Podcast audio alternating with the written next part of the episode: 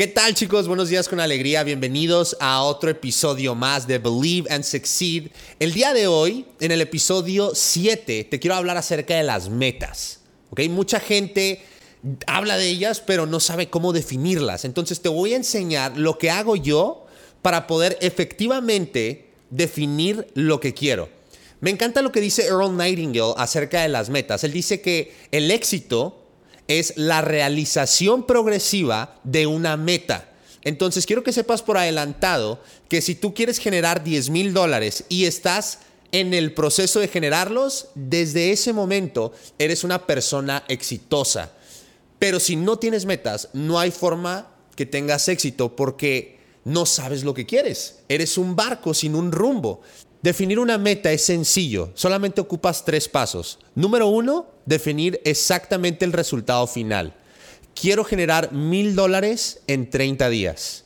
Número dos, tienes que saber por qué es importante para ti hacer y lograr esa meta.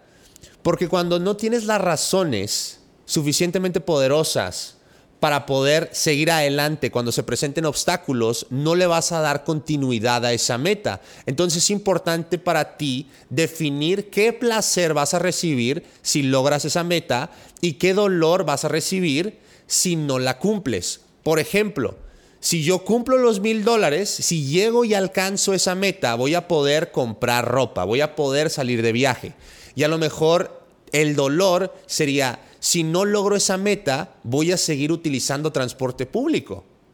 Voy a seguir utilizando la ropa de mi hermano. Tienes que definir exactamente cuáles son tus sueños y pesadillas detrás del resultado final que buscas lograr. Muy importante, las razones vienen primero y las respuestas vienen después. El paso 3 es simplemente definir qué actividades vas a hacer todos los días para poder alcanzar esa meta. Por ejemplo, si quieres alcanzar los mil dólares y tienes que hacer ventas, ¿con cuánta gente te vas a comprometer a hablar todos los días? ¿Cuántas historias en tus redes sociales vas a subir para que la gente se entere de lo que estás promoviendo?